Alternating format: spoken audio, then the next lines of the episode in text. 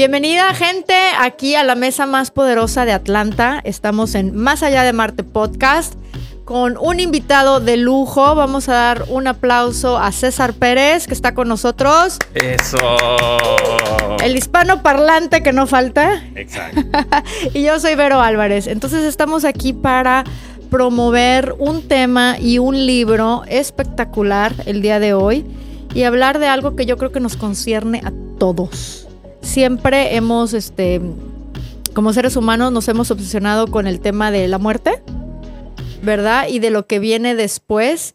Y a veces, este, nos toca, pues en vida, conocer a alguien que literalmente su vida cambia totalmente, muere su vida anterior y, tiene que retomar la vida. ¿verdad? Clínicamente, este César, que está aquí con nosotros, no sé si lo pueden hacer un close-up, eh, clínicamente estuvo muerto cinco veces.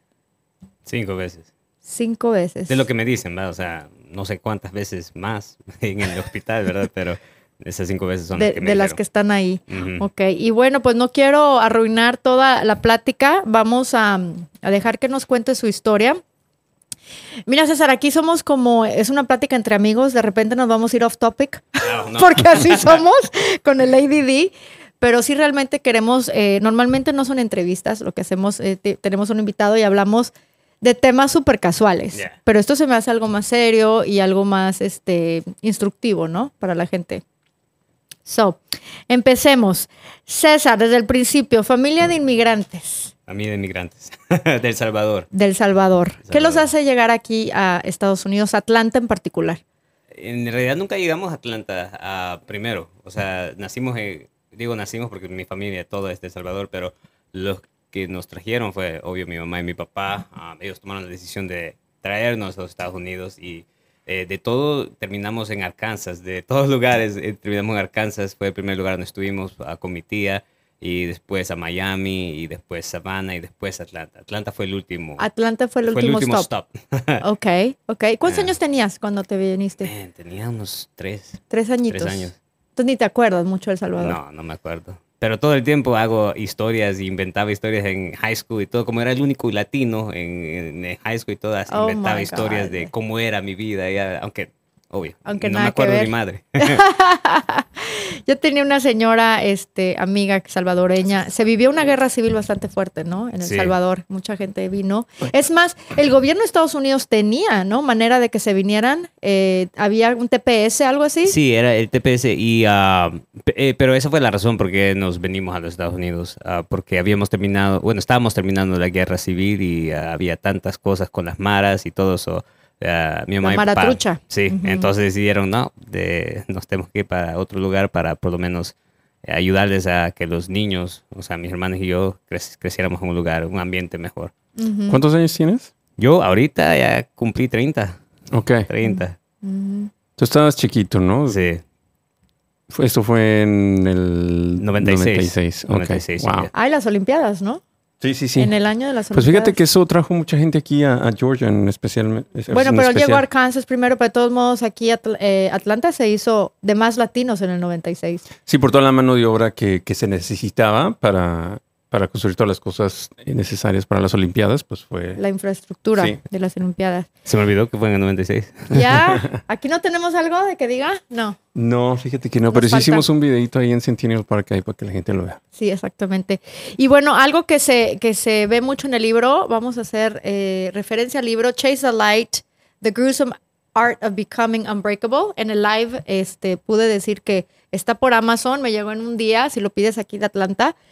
Y bueno, haciendo referencia a este libro, hay un personaje eh, vital en este libro, que es la madre de César. Obviamente César, ¿verdad? Porque es el personaje principal, pero alguien Pero- que juega un papel así súper importante ¿Pero de qué es el libro? ¿Nos puedes platicar un poquito? Sí, ah, bueno, en el 2018 fue que empezó todo eso. O sea, yo en el 2018 iba yo a ver a mi novia en ese momento, ¿verdad? Y a ver a mi familia que yo ya estaba acá en Atlanta. Y iba yo manejando a Savannah y ah, eran como las seis. Y ¿De la tarde? De la tarde.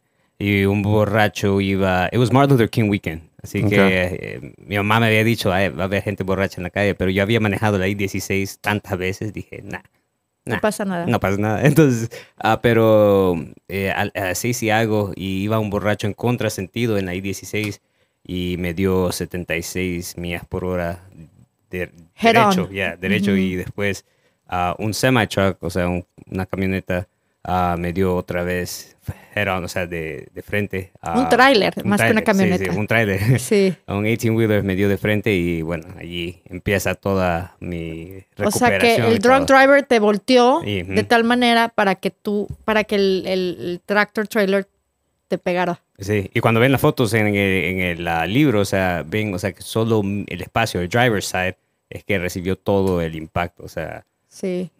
Verán solo metal retorcido al final. Sí, ahí donde estabas tú. Y de eso se trata el libro. De eso, bueno, no solo de eso, eso, eso es lo que empieza el libro y después, obvio, toda la recuperación, o sea, todos los estragos que estuve, a mí que tuve, no solo físicamente, obvio, porque tuve, tengo ya más de 32 cirugías, tuve que aprender a respirar, a caminar, a hablar otra vez, y no, o sea, todas las cosas que yo había logrado a ese momento como hispano, inmigrante y todo, toda mi carrera que ya estaba, you know, heading uh, up, uh, you know, se termina y entonces cómo retomas y cómo empiezas otra vez de cero, ¿me entiendes? O sea, eso de, de tener que retomar tu vida y empezar de cero es lo más difícil y de eso se trata el libro. O sea, quiero darle un poco de motivación e inspiración a toda la gente que a lo mejor tiene que empezar de nuevo, pero que no se asusten, o sea, siempre, siempre pasa.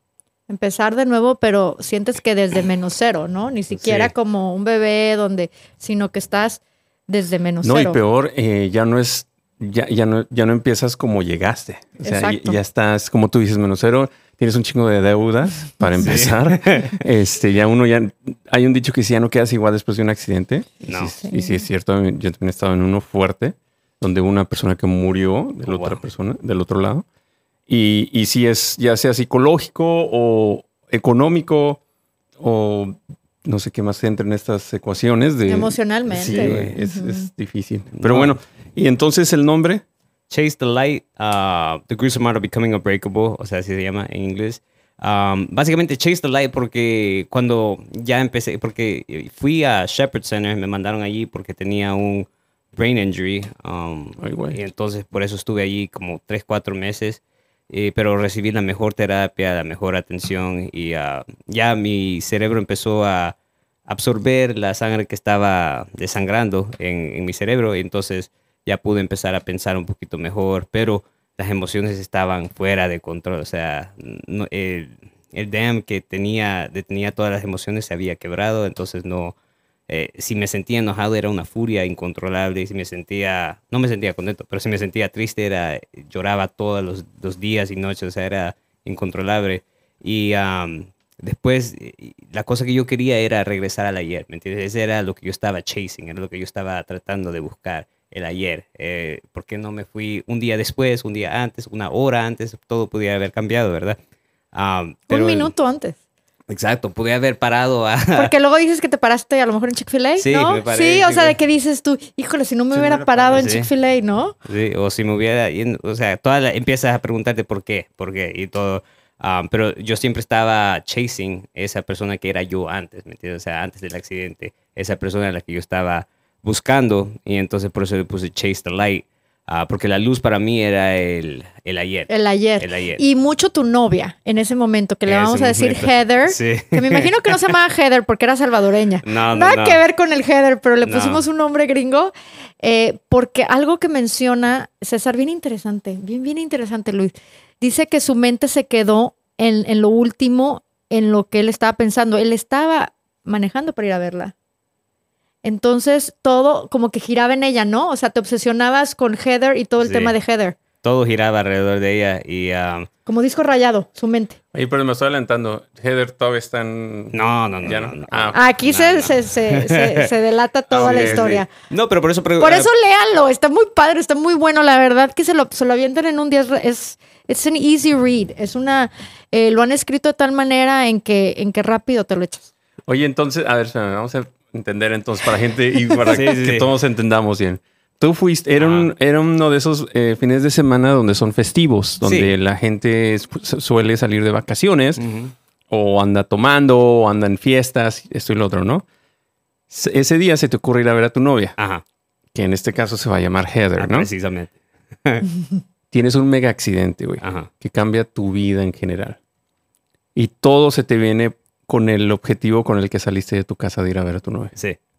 Y esta novia ya no existe. Ya no está. Bueno, es- Verga, pero estuvo en, una, en una par- No, sí estuvo bien cabrón, lo tienes que leer. Eh, sí estuvo despuesito el accidente, pero realmente estaba, pero no estaba. Pero él no podía ver cuando ella ya como que, como que no quería estar, no lo podía Sí, ver sí, César, sí. por lo, de lo que habla de su mente, sus emociones. O sea, te venía a visitar y era Sí. Disneylandia, ¿no? Oye, eh, y ahorita, ahorita, este, aquí, eh, pero quisiera tocar el- el- ese punto también donde las relaciones cambian basado en las situaciones que vivimos, Oh, en los 100%. accidentes, ¿no? A hundred. Así, Lo hemos hablado aquí en temas más casuales, como divorcios pueden suceder porque simplemente cambió la gente, ¿no? O sea, por una O- cosa más ligera que un accidente. o no nos vamos tan lejos, pierdes tu trabajo, si acaso tenías algo de ahorros, pierdes todo, güey, en ese aspecto, ¿no? ujú. Pero un accidente Sí, no. donde supuestamente tu media naranja tiene que estar ahí en las buenas y en las malas. ¿Cuánto tiempo tenían juntos? Llevamos ya casi un año. Tenían un año juntos. Casi un año. Y, ah, y como te digo, o sea, yo no, yo no hubiera pensado de que, oh, esto es para... Pero en mi mente, por la lesión cerebral que tenía, o sea, no podía yo ver a que, bueno, mi vida había cambiado por completo. O sea, yo pensaba, no, ella va a estar ahí Se va a mí. retomar en- Sí, o sea, eh, así. Porque sí, Como tú decías lo- el ayer. Exacto. Lo físico había cambiado, era obvio, la situación en la que estamos era dif- diferente, pero yo dije, ah, ¿cómo yo me siento así? Ella nunca cambió y esperaba que lo mismo, ¿me entiendes? O sea, que eso no hubiera cambiado de, de ninguna manera. Pero ah, por eso el libro se trata no solo de, de las emociones, ¿verdad? Y tampoco del, de lo físico que uno pasa, ¿verdad? Y los malos ratos, ¿verdad? Pero me quebré en cada, cada parte, ¿me entiendes? O sea, físicamente ya estaba quebrado, obvio. Ah, emocionalmente. Tu cara es diferente a la que yo recuerdo. Y tuvo que, tuve que tener como 32 cirugías ah, y sin embargo, ¿Tu familia cambió? no, mi familia no- nunca cambió. Ujú. Yeah. Es un constante. Normalmente pasa esto, ¿no? Mira, bueno, es que si tú lees la historia, es una familia que desde que llegaron acá a Estados Unidos se distingue por ser muy, muy eh, disciplinada. Eh, yo sé que somos inmigrantes todos y que todos luchamos muchísimo por salir adelante, pero imagínate tú que llegaras de la escuela y que te tocara la escuela ahora en español. O sea, que tu mamá no quería que se te olvidara el español y había clases. Y aparte de música y de esto y lo otro, o sea, tenían, te- es una familia muy unida y estricta, diría yo, Sí, en sus estándares. sí. Entonces, no, no me imaginaba, ya cuando pintaste esa historia, yo no me imaginaba algo diferente a lo que hicieron. Exactamente todo lo que hicieron lo podía yo haber predicho porque toda la inversión que le dieron a sus hijos, no sabes. sí. O sea, Bueno, tu familia era un- unida, ¿no? Sí, siempre, Fue siempre. muy unida, mantuvieron toda la cultura en, en cuestión de, del lenguaje, la comida, me imagino, y estas cosas. Sí, Pero es que ahí es donde vamos.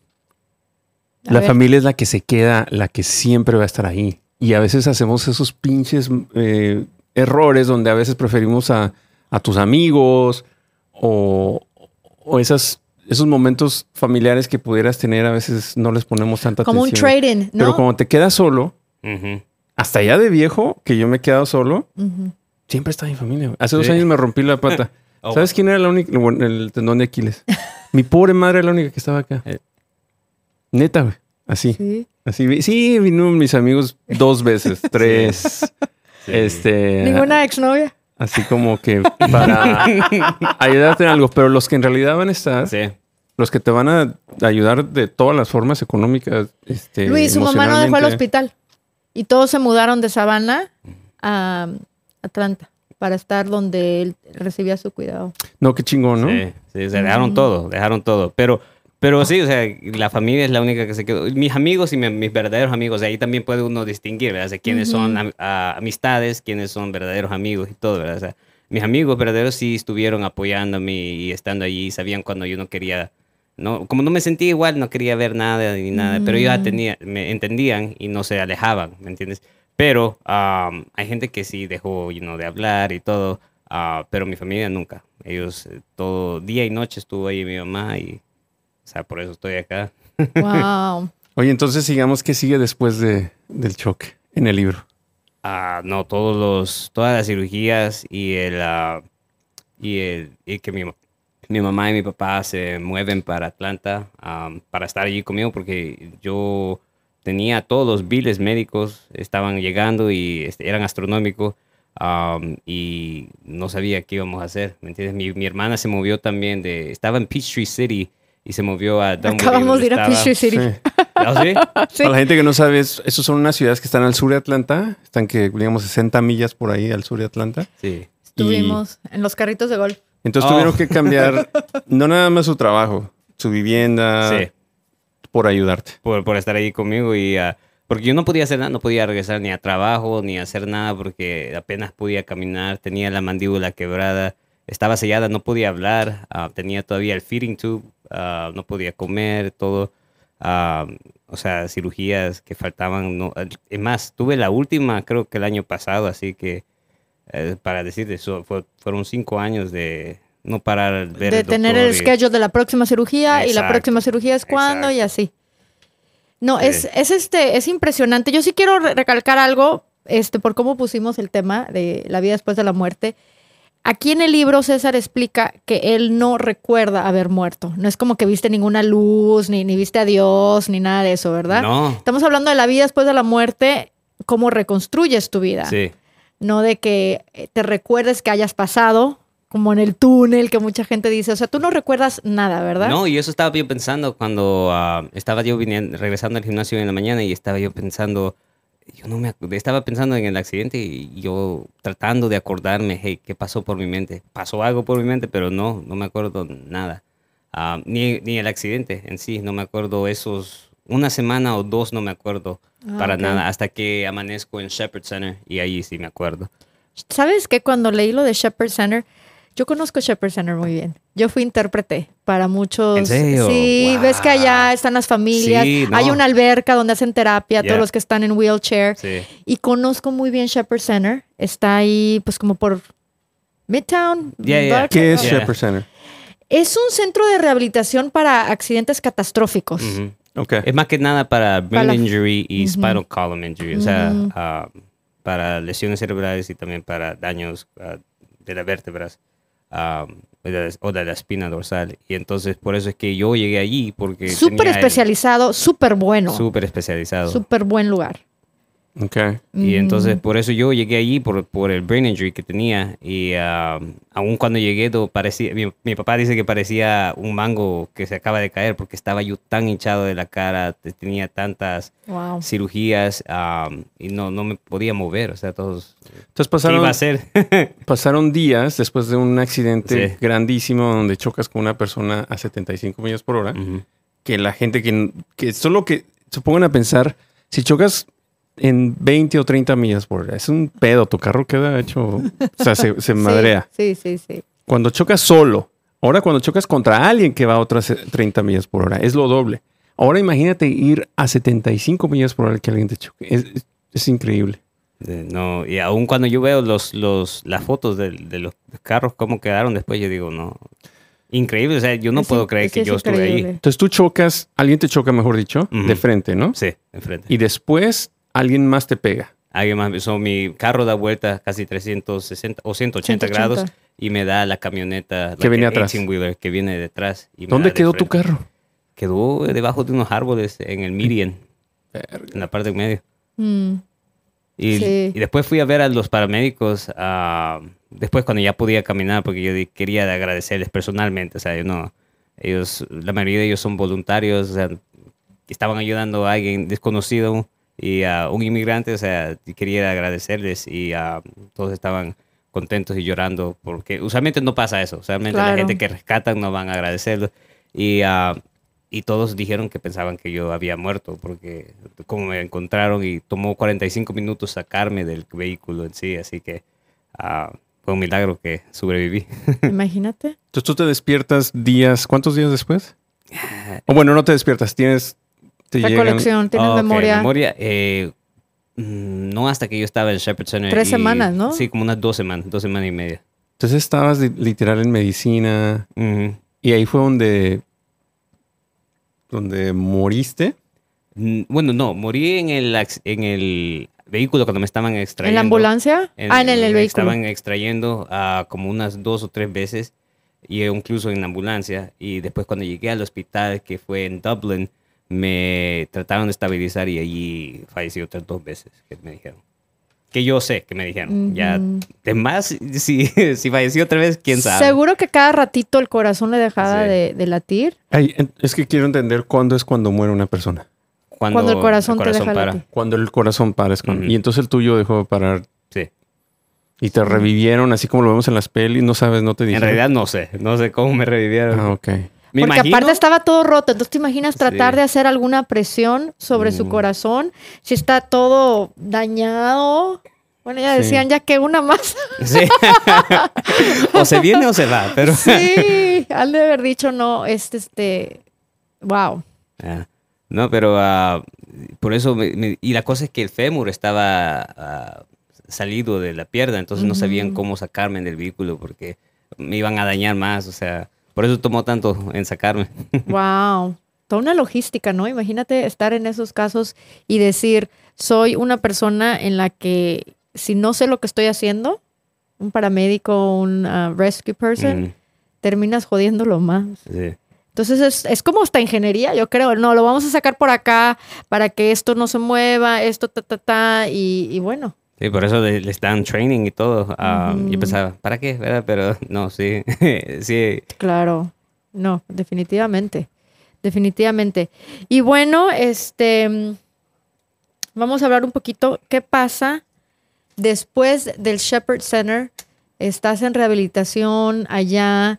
Eh, yo leo en el libro que tu única como obsesión es aprender a caminar para ir a la graduación de tu novia. Exacto, eso fue, eso fue. Y, y como, como digo, o sea, en ese momento, cuando se fue y cuando dejó de ser mi novia, ¿verdad? Eh, es como que otra vez me dieron dos ¿Cu- camionetas. ¿Cuándo dejó de ser tu novia? Eh, como al año. Al año después del accidente. Al año, creo. No me acuerdo muy bien, pero Fue en sí enero quedó. el, el 2018 el accidente y ya para enero del 2019 ya no andaban. Yo no creo, no, ya no Ya creo. no. ¿Y, y cuándo fue su graduación? Eh, Eh, fue en mayo de... fue en mayo, fue en mayo. Acabo de- de leer el libro, ¿eh? Te lo puedo decir Fue en todo. mayo del 2019 18. o 18. No, 19 o 18. Entonces ya, ya no estaban o sí estaban. Es, es mi pregunta. no, no, no, el 18 fue. en mayo del 18. Entonces sí 2018 estaban. fue. Sí, estaban. Sí, porque tú acabas de terminar las terapias y él lo único que quería era aprender a caminar para estar con ella en su graduación. Eh, esa, esa fue mi motivación y mi, ah, la razón por qué yo me levantaba de la cama, trataba de hacer mis, mis terapias y todo. Y por el. Oye, güey, sí la esa querías razón, un chingo, cabrón. En, en ese momento. eh, En ese el momento. Hay que aclarar. Hoy ya no. Pero- No, pero, pero eh, la lesión cerebral hacía todo más grande, ¿me entiendes? O sea, si sentía que la quería o la amaba, eh, era un, a Ah. un nivel Ok, ok, ok. completamente diferente. O sea, yo, yo me hubiera tirado del barranco si ella me hubiera dicho, hey, esto me hace feliz. O sea, era un nivel... Entonces tenías un derrame cerebral. Sí, sí. Y entonces... No, una lesión cerebral. ¿sabes? Lesión nada más. Sí. Ok, y entonces estas lesiones te hacen analizar o ver las cosas diferentes, ¿no? Es lo que Sí, estás sí, sí. tratando de decir. Hacen, hacen Ay, qué las- importante esta información. No, es que yo también lo comparé con mental health.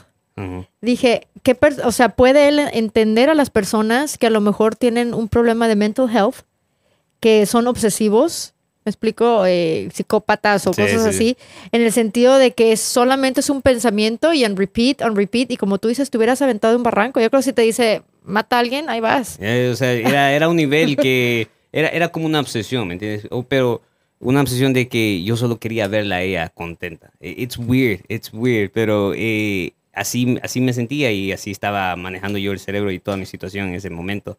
Ah, po- pero al final hasta agradezco el momento que se quedó después del accidente porque esa motivación, ¿quién más me la iba a dar? ¿Me entiendes? Si no, si no estaba ella, ella allí. ¿de Jugó un papel iba? importante, ¿no? Sí, sí, aunque no se quedó, ¿verdad? El momento que estuvo allí, o sea, sí, agradezco porque eh, si no, ¿cómo me hubiera levantado yo de la cama si no Oye, tuviera pues esa qué emoción? chingón, ¿eh? Qué chingón. A pesar de que, pues bueno, ya no está por la razón que sea. Pero pues hay que estar agradecidos por lo que estuvo, ¿no? Exacto, por lo que exacto, fue. y- Ay, qué chingón. Es Y el- una madurez muy chingona. ¿no? El tema perdón, perdonar, porque, por ejemplo, yo sí quiero preguntarte esto, el tema perdón.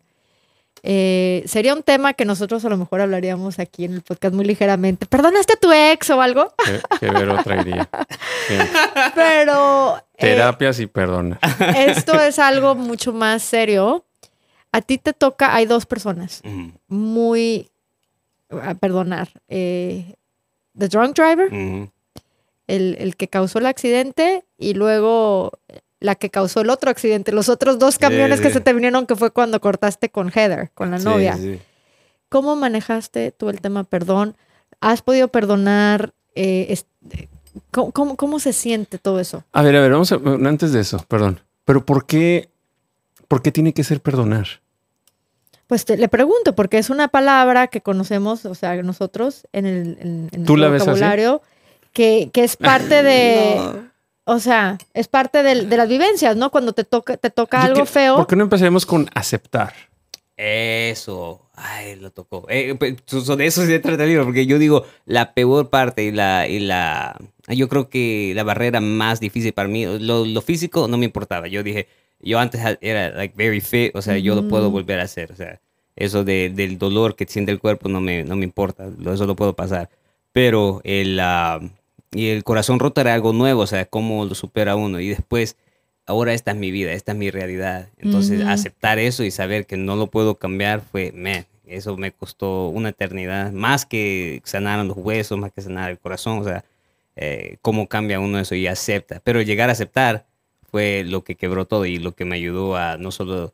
En sí, no sé si perdonar, ¿verdad? Porque, pero dejarlo ir, ¿me entiendes? De que ya no me molesta, no me importa. Puedo ver fotos de, de- del borracho, puedo ver fotos de, de Heather, o sea, y, Ujú. y de cuando estábamos juntos y antes lloraba todos los días, es- sí, ah, cuando me estaba recuperando, pero hoy en día digo, no, porque estoy contento de esa felicidad que estuve en ese momento, aprecio ese rato. No, o sea, la persona en realidad no, no me importa, ¿verdad? Pero en ese rato estaba feliz, así que, ah, y no, esas memorias no es que las veo yo con rencor ni con enojo, sino, bueno, estaba contento en ese momento, aprecio esa, esa felicidad. Eso. Ujú, ujú. Es que cosa, ese tipo de, de- de accidentes literal te marcan, güey, de toda tu vida, ¿no? Todos los días te levantas y algo te va a recordar. Sí. Y entonces, no sé, yo creo que aceptar es el, es el primer, lo, lo primero y lo último, yo creo, ¿no? Aceptar que pasó, que cambió, que estaban los que, lo que estaban ahí contigo y, y lamentablemente la pinche vida tiene que seguir. Sí, eso El sigue show, adelante. el show sigue, ¿no? No matter what. Entonces, este, pero bueno, si, si tocamos el, el- el punto que tú dijiste en, en la parte de perdonar, este, ¿tú te has preguntado esto de perdonar al pendejo este que te hizo esto? Sí, y- pero antes de, de tocar ese punto, ah, eh, mi novia quebró conmigo el día que tenía yo que ir a ver al borracho pa- por primera vez. Era su criminal trial. Y ah, era la primera vez que le iba yo a ver. a Enfrentarlo. enfrentar, Así, sí, la persona que causó todo esto. Que estaba en ¿verdad? el hospital junto contigo. Sí, sí, sí. cuando- eh, el- eh, y pero él no entonces- sabía. Estaban los dos hospitalizados. llegar ahí, ¿verdad? Ujú. Pero eh, mi mamá y mi papá, ellos estaban ah, con miedo y con un temor de que qué iba a hacer yo, ¿verdad? O sea, ya ¿Cuál que- iba a ser tu reacción? ¿Cuál iba a ser mi reacción? O sea, la, la razón Sobre todo por tu estado mental, el que estás Exacto, o sea, hablando. ya se me había ido mi novia, que era la razón por qué yo estaba haciendo todo, ¿verdad? Y por qué yo seguía empujando. Y ahora iba yo a ver al que causó todo eso, o sea, ¿qué iba yo a hacer? ¿Qué iba yo a hacer? Entonces, ah, pero... ¿Y qué hiciste? No, le dije a mi papá que llevara la cámara, que, que quería hablar con el borracho y, ah, y honestamente no me tenía confianza, ya no sabía qué iba a hacer. Y entonces yo dije, si está ahí una cámara, por lo menos yo no sé que esto está, ah, está siendo recorded, así que no, no puedo hacer ninguna estupidez. Entonces fuimos y ah, el borracho aceptó hablar conmigo y nos metieron en una, un conference room y allí ah, pudimos hablar y entra eh, con su orange jumpsuit a mi estatura y se sienta acá enfrente de mí y eh, no, no sé, empecé a llorar porque era como, era ver como dos, dos universos paralelos, ¿me entiendes? O sea, podía haber sido yo él, ya que después me, me doy cuenta que él es de El Salvador, nació casi en el mismo lugar donde nací, Oh my God. casi la misma edad que yo, y entonces, y, o sea, que Eso es mucha coincidencia, ¿no? Oye, güey, pero Es demasiado freaky. llévanos- nos puedes llevar, nos puedes explicar esa, eh, cómo hablaron. O sea, al principio, o sea, te das cuenta de que es una persona como tú, mm, pero ¿qué, qué fue? What triggered him to do this shit? ah, bueno, ¿Preguntaste empieza- esto? Sí, bueno, no, no lo pregunté yo. El abogado que le, que le ponen a él como criminal, como criminal, o sea, que le ponen su... ¿Defensor público? Defensor público. Él empezó a hablarme y decirme, bueno, él estuvo en el Army, por eso tiene PTSD, o sea, para tratarme de, de que yo... Suavizar. Sí, y trate de empatizar con él o algo, ¿verdad? Pero número uno, mi, mi, en mi mente todavía enojo, todavía rabia, entonces no era como que se me iban a cambiar. Pero verlo entrar y saber después que era de El Salvador, uh, todo el enojo que tenía y todo lo que le pensaba yo decir, o sea, no pude, empecé a llorar nomás. Y era lo que más me daba rabia porque no quería que me viera llorar, obvio, ¿verdad? Pero uh, nada más le dije que lo último que quería yo ver era alguien de mi país detrás, o sea, estar en, en detrás de rejas. O sea, no quería ver nadie encarcelado de donde yo soy, porque toda mi vida a mi mamá y mi papá nos habían enseñado a tratar de ser, de quebrar ese molde en cual los hispanos, especialmente los salvadoreños en ese rato, o sea, los veían que éramos solo basura, que solo, you know, uh, causábamos problemas, violencia, pero uh, yo siempre trataba de poner o kind of share otra luz en, en, todos los latinos y especialmente los salvadoreños y al final un salvadoreño es el que me termina haciendo todo esto a mí, o sea, era una ironic, pero en una manera cruel, ¿me entiendes? Entonces Uh, no, no pude hablar, solo le dije que sea hombre y que acepte lo que viene. ¿Qué te dijo él? Nada, empezó a hablarle a mi mamá, porque mi mamá estaba conmigo y sacó fotos que ella había traído y se las tiró enfrente y dijo, ¿cómo me devuelves eso? Y eran fotos de mí.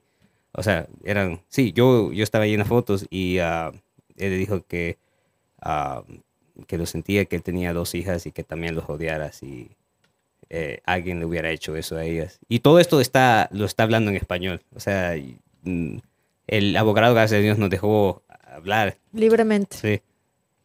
Un momento muy humano, ¿no? Sí. En donde las dos personas se sinceran y dicen, yo también me, me odiaría a mí mismo si le hubiera pasado esto a mis hijas. Sí, güey, pero... ¿Pero qué? Somos humanos. No, sí, lo entiendo. O sea, ¿qué más puedes hacer? Literal. ¿Qué más puedes hacer? No, yo no digo que no. Yo me estoy poniendo en, los zapatos este, de César en ese ratito donde estás, donde estás y dices, ah, es que yo esto tampoco me hubiera gustado para mí. Sí, cabrón. Sí, Pero lo hiciste, güey. O sea, por mucho que tú quieras y me salgas con todo esto, tú cuando te subiste a tu carro empezaste a manejar en contra, en sentido contrario. No estabas pensando en tus hijas. No. Y a lo mejor sí se te vino a la mente y se te valió madre, güey. A lo mejor él pensaba que no iba a sobrevivir tampoco. También, no, y, la cosa es que, como te digo, o sea, en ese momento eh, solo era enojo lo que tenía y todo lo que me estaba diciendo, o sea, a mí, ¿qué me importaba? Ya lo había hecho, o sea, yo nada más quería que me viera que todavía seguía de pie y estaba dando para adelante. Y le dije, Tú querías hacer un testimonio de fortaleza. sí, o sea, Sin embargo, no, no, no buscabas tanto, este que él, es más, no querías que él te compadeciera. No, yo no quería que me compadeciera ni nada, yo solo quería verlo, era como un reto para mí mismo, yo quería ver al fantasma que me estaba persiguiendo todos estos, estos años, porque ya habían pasado como dos años, y quería enseñarle, o sea, yo tenía toda la razón más que para uh, ahogarme en un trago, ¿me entiendes? Eh, claro. Todo eso. Y el verme que no lo había hecho porque era mi decisión, y eso es lo que dije, o sea, eso fue tu decisión ahora nada más sé hombre y acepta todo lo que viene. Todas las consecuencias. Como yo ahorita voy a aceptar que esta es mi realidad y tengo que, uh, que llegar a donde yo estaba antes. Eso es lo que yo tengo que aceptar.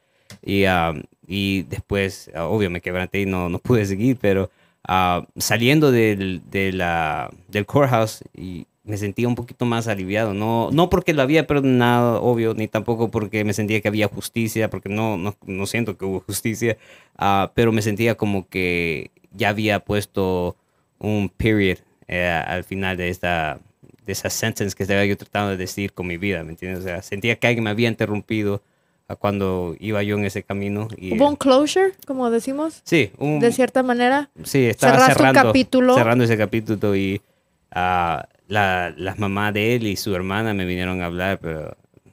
Yo creo que eso siempre va a pasar. Hay algo que, que, nosotros mismos queremos siempre ver a la persona de alguna forma u otra. Lo, lo, hemos, lo, hemos, lo vemos en otros casos como, digamos, el papá que abandona a sus hijos, ¿no? Después ya sea uno o el otro quiere, ¿sabes qué? Este cabrón me dejó, pero quiero saber quién es. Quiero a lo mejor...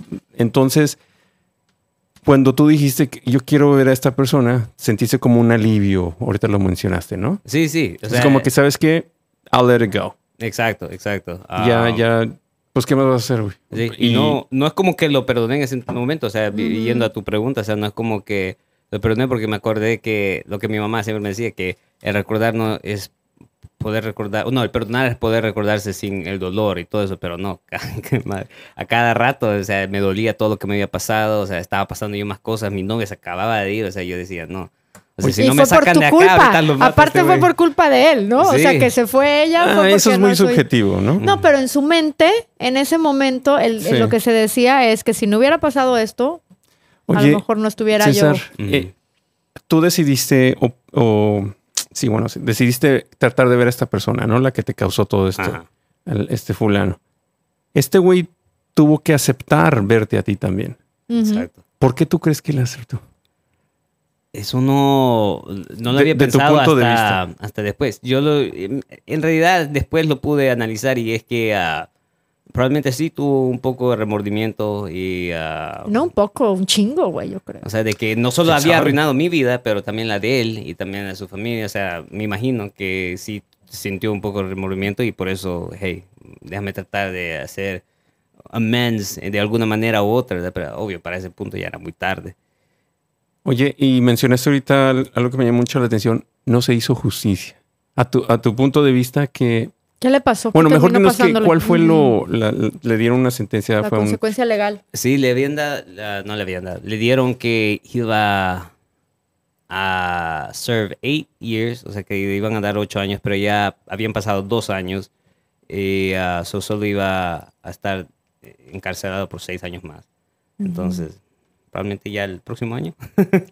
Quizá, bueno, a ver, Ya. 18, 24, sí. Ya, Ok. So, ¿Y para ti qué hubiera sido... no, oye, yo quería que sintiera un poco del dolor que yo estaba sintiendo, porque ya había pasado por tantas cirugías y aún no podía yo sentirme como que estaba yo viviendo. ¿Me entiendes? Estaba vivo, pero no me sentía que estaba viviendo. Se estaba Era encarcelado. un muerto en vida. Sí, sí, sí. Entonces, dije, yo solo voy, yo tengo que pasar cinco años ahorita recuperándome y todo, y este güey solo va a pasar seis. Sea, no, no se me hizo como justicia, ¿verdad? Pero Oye, la última pregunta en en esto y después pasamos a otro. ¿Te dijo por qué lo hizo? ¿Le preguntaste? ¿O no quisiste ni Le saber? pregunté, le pregunté, o no, mi mamá le preguntó, pero no, le- no, no le pudo decir. O sea, solo bajó la cara o la mirada y...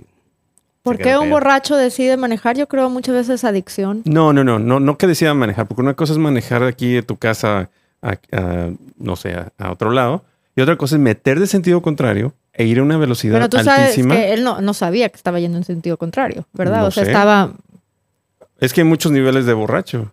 a menos que haya sido una es que mira, el alcohol, suicida. hay dos cosas. El alcohol hay dos cosas. O te anima a hacer cosas que no te animas a hacer en tus cinco sentidos, o a lo mejor si te, te haces cosas cuando ya estás muy perdido.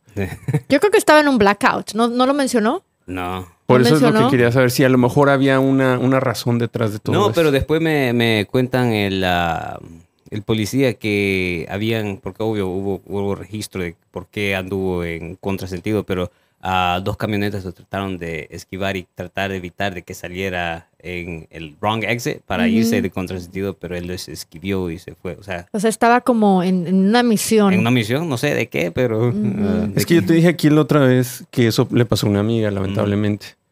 Ella se levantó un día de una fiesta Sí, sí, sí. a De las tu 6 de la mañana. No, no, no. ¿Salió de tu casa? ¿No?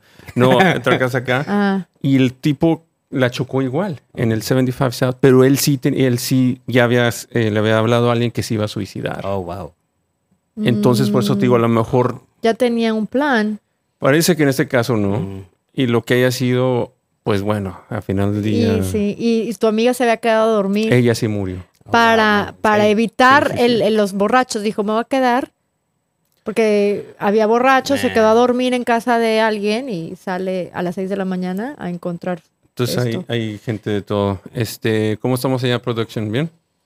¿Sí? Nada. Cinco excelente. minutos. Oye, eh, ¿cómo te sientes? Perdón. Estamos entrando en una. eh, es que a, a- a mí me llama mucho la atención la Yeah. historia, la verdad, es, es increíble. Ujú. Este, está, ¿Te sientes bien? No, yo me siento... Perfecto. me siento Ok, bien, chingón. Increíble. O Entonces sea, sigamos aquí. Oye, ¿por qué tu novia terminó contigo el día que tú ibas a ir a ver a, a tu No sé. a la persona que te Me chocó? gustaría decir que es porque era joven, ah, solo era tres años menor que yo, ¿verdad? Pero ah, pensando yo, cuando yo tenía la edad de ella, o sea, no, yo era más maduro, yo era más entendido, o sea, entendía más a la gente y todo, pero no sé.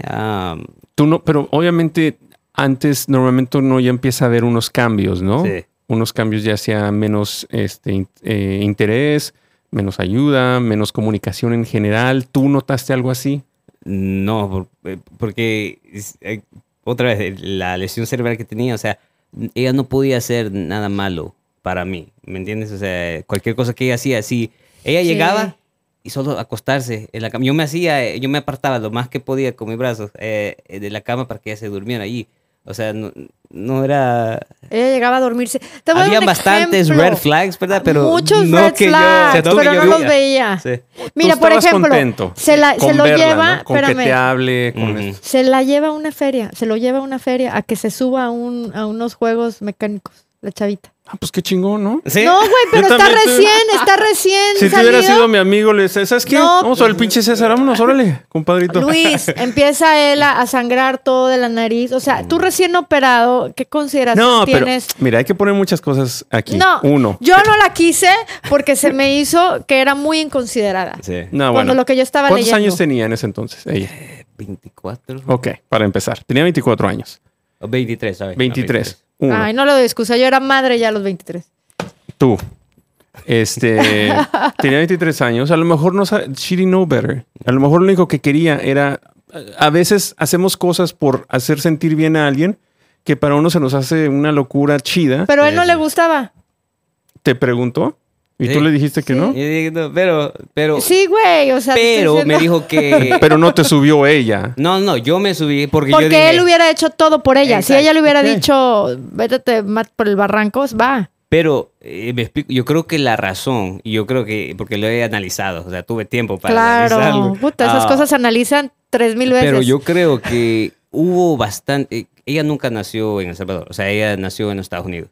Entonces, eso era diferente, ¿me entiendes? O sea, yo y mi familia habíamos pasado por varios you know, momentos difíciles. ah, ella no, o sea, era poco, era difícil de ella entender, o sea, cuando estábamos pasando crisis, ¿me entiendes? Sí. Entonces, am, y la familia nunca fue tan importante para ella ah, como lo era para mí y esa cultura no la tenía en sí. O sea, uno se puede decir que sí la tiene, pero en realidad no. No, no la tiene. No. Y por eso es bien importante escoger tu pareja, yo digo, porque nunca sabes cómo van a reaccionar en los momentos más Ay, pero difíciles. es parte de. Sí, pero déjame Tienes terminar. 23 años. Bueno, tenías 22. Ella termina diciéndole, I did not sign up for this.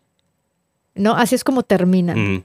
Dice, yo no, no, no, no, es- no estoy aquí para esto. I did not sign up for this. Entonces me puse a pensar, bueno, ella realmente no había tomado los vo- votos matrimoniales, donde para buena y para mal, she had not signed up, Sí. no se había casado. Bueno, vamos a traducir eso. I did not sign up for this, que en realidad se traduciría así como que esto no es lo que yo quería, lo que yo esperaba. No, Ah. es, no es para esto lo es lo que, yo quería, literal, es lo que significa.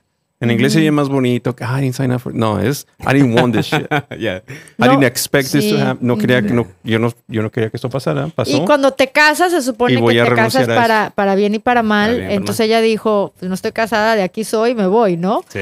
Eh, pero es bien importante, yo creo, eh, saber el tipo de persona con la que estás. Porque, por ejemplo, tú vienes de una familia muy unida, en donde yo creo que tú nunca hubieras hecho eso. No. Simplemente por los valores. Yo- es que mira, yo. Espérame, déjalo que, que conteste. ¿Lo hubieras hecho? Lo de, lo De dejar tú a, a- a tu novia si ella hubiera Oh, estado no, en no, accidente. no, no, no. Simplemente por los valores de la familia. Entonces ahí nosotros tenemos que ver a quién escogemos como pareja. Si ella no es tan unida con Güey, su familia. 22 años. Pero no es unida. A lo o que sea, yo no- voy- perdón, pero es que tú, ya te, tú te vas muy lejos. You're, you're Es que thinking no estás a viendo mi marriage punto. No, no estás viendo mi punto. Mi punto es desde cómo la criaron a ella. Que tú cuando escoges a alguien, tienes que escoger a alguien con tus valores similares. Es que tú, Los valores que tiene ver, ¿tú César y su pensaste en familia. esto? C- César, ¿tú pensaste en esto cuando la conociste? Seguro ¿O simplemente no. te gustó, dijiste? Por eso tenemos "Me que dar ese consejo, porque seguro bien"? no se, Sí, no se piensa. No, no, no, no pensé en eso porque, como te digo, o sea, yo I was so fit, o sea, yo mi carrera iba para ya estaba Es que en esas, ese tiempo, perdón, es que tú no te puedes poner a pensar, Ahorita a nuestra edad, sí. Pero por eso estamos dando Pero en ese consejo. entonces, no, eh, cuando tienes 21, 22, 20, ¿sabes? All you want is just have fun. I ¿Quieres understand that. No es como, no es como que... Ay, ah, Sí. cuando si vas a pensar que, a ver, los valores de esta chica son igual a los míos. No, you're thinking like you're gonna you're getting way ahead. Y por eso yo hago, chicos, por favor síganme en mis pequeños videos que hago de relaciones, porque yo sí pienso en esas cosas. No, cuando estoy bien. pensando en con quién ¿Tú voy a pensabas en eso cuando tenías 19 Claro, años? a mí me lo enseñaron mis papás. Busca a alguien que tenga valores Entonces similares tú a los de nosotros. tuviste una un salir y decir, ¿sabes qué? Quiero pasármela con madres, a lo mejor conozco un chico, a lo mejor no, y si lo conozco. Claro, pero sabía que no me iba a enamorar a lo mejor de alguien tan diferente a mí, A que no me le convenía. pasó. Y a mí me ha pasado miles Claro. de veces. Te, te- te explico una Ya cosa. sabemos, Bueno, vamos a dejar que por eso hable, estás como vamos a dejar estás. que hable César, porque la verdad Sí, No, sí. pero lo de, lo de eso de, de las relaciones es... ah, uno no lo piensa en ese, en ese No, momento, ¿verdad? you Uno no. Y It's aún too. si mi mamá me hubiera dicho, hey, que, no, que los valores yo... checa, yo digo, checa su familia o... Sí, o sea, yo Ay, hubiera no dicho... mames. O sea, si se No, va... you don't think that En ese momento yo hubiera dicho, si se va, me consigo otra. Like, O sea, no, no hay pex, ¿verdad? Pero um, después, eh, ya cuando uno va, cuando pasó el tiempo, ¿verdad? Y, y o incluso en ese momento, mi mamá me había dicho, cuando estaba yo acá en Atlanta, agarra la mejor aseguranza de salud. No porque yo necesitaba, yo nunca iba al doctor, o sea, yo nunca Sí. había ido, pero mi mamá siempre dijo, ella siempre estaba preocupada, ve, agarra la mejor aseguranza y... Obvio, la agarré, ¿verdad? Pero nunca, nunca esperando que la iba a ocupar ni que iba yo a hacer nada. Pero cuando pasó el accidente, yo digo, man, si no le hubiera hecho caso, o Bolas, sea, claro. donde estuviera, con todos estos eh, biles médicos y todo. Imagínate. Y lo mismo con, con lo de mi novia. O sea, en ese momento, ¿quién iba a pensar que iba yo a pasar crisis o cosas difíciles, Claro. verdad? O sea, era...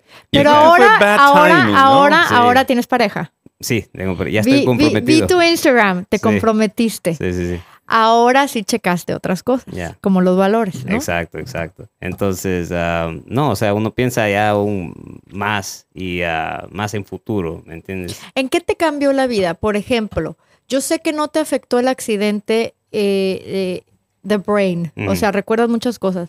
No, hay gente que, por ejemplo, tiene cambios de personalidad después de una lesión muy grave. ¿Tú sientes que cambiaste de personalidad? No cambié personalidad ni tampoco mi mentalidad. Lo que cambió fue mi perspectiva, o sea, de cómo yo veo la vida y cómo la, me la llevo. ¿Me entiendes? O sea, yo hoy eh, sí estoy más agradecido de las cosas que uno a lo mejor ve como comunes, ¿verdad? O sea, como el poder Mm. levantarme cada día, poder ir a correr. Todas las mañanas me levanto, yo voy a correr tres mías y después voy a workout.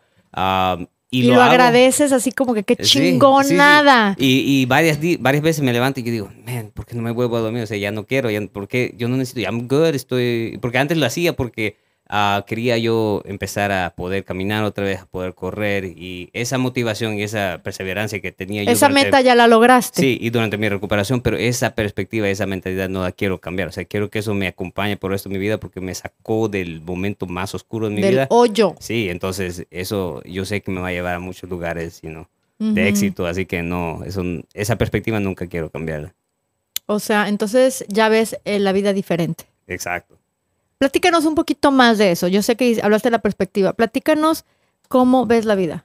Y ya después de esto nos vamos a nuestro, a nuestro corte, porque Anchor dice, esos cinco minutos se vuelven 20. No, no, no, o sea, o sea, de... ¿Cómo ah, ves la vida? ¿Cómo la describirías tú ahorita, a la vida? ¿Cómo, si le fueras a hacer un poema a la vida o una canción a la vida, ¿cómo describirías tú lo que, lo que ahora tú ves como la vida? un- cada, yo lo veo así, cada, cada día que me levanto, o sea, la, la oportunidad de poder, si mientras yo respiro, o sea, tengo la oportunidad de poder, poder perseguir mis sueños, ¿me entiendes? O Ujú. sea, y eso es lo que, por eso le puse Chase o sea, perseguir la luz, o sea, yo siempre estoy persiguiendo algo, siempre tengo esa motivación, esa perseverancia de, de you know, ir tras mis sueños y tras mis metas. Um, hoy puede ser una cosa, mañana va a ser otra, ¿me entiendes? O sea, nunca quiero yo perder esas ganas de ir tras algo. Entonces, esa es la, lo, como yo veo la vida y cómo me ha cambiado la perspectiva. Está súper. Es una muy Oye, buena ¿cómo le manera. ha cambiado la vida a tu familia? Me- ellos están, ellos están eh, contentos. Yo sé que mi mamá se quebrantó de todas maneras, o sea, Ah. de, ah, obvio, física, física- no físicamente, pero espiritualmente, ah, o sea, financieramente sí nos quebramos por un rato, ¿verdad? Pero am, todo lo que ella había pedido era que Dios cuidara a su familia a su, y a su esposo. Y después ver que el, su único hijo ya casi estaba a punto de morir, o sea, y ella ha sido la, la, mujer más calmada, más que lleva la vida como tiene que ser, o sea, sí, se quebraron bastantes cosas en ella y cosas que tomó mucho tiempo para otra vez arreglarse y sentí que la, que, la quebra, quebradura de ella era, era más grande porque era todo lo que había creído de toda su vida, ¿me entiendes? Todas sus creencias. pues es que bien, sales de tu país para una mejor vida. Te traes a tu familia. Todos los riesgos que viene con eso, ¿eh? Todos, todos. O sea, inmigrar, todo ese pedo, ¿no? Y la ironía que dejamos El Salvador para dejar todo el dolor, toda la violencia atrás y después un salvadoreño es el que nos viene a hacer eso. O sea, era, it's just too ironic. Sí, es a donde iba, que haces todos estos cambios para que tu familia esté mejor como padres. Este, llegas acá y alguien de exactamente como tú, que hizo exactamente lo mismo, decidió hacer estas cosas. Wow, eh. qué difícil, ¿no? Qué ironía, qué ironía, qué, qué, qué, cosas pasan en la vida, ¿no? Qué difícil, pero bueno. Este, nos vamos a tomar un brexito. Y pues bueno, esta es el, la primera parte, la primera parte de, este mega podcast. Y ahorita regresamos así aquí con, con César Pérez. Venga. Yay. ¿Qué tal amigos? Este es Más Allá de Marte. Si les gustó esta primera parte, no se pierdan la segunda que va a ser este miércoles. Interesantísimo el tema de hoy, así que ya lo saben, sintonícense, pasen la voz y recomienden a Más Allá de Marte porque eso está que pica y se extiende. Nos vemos.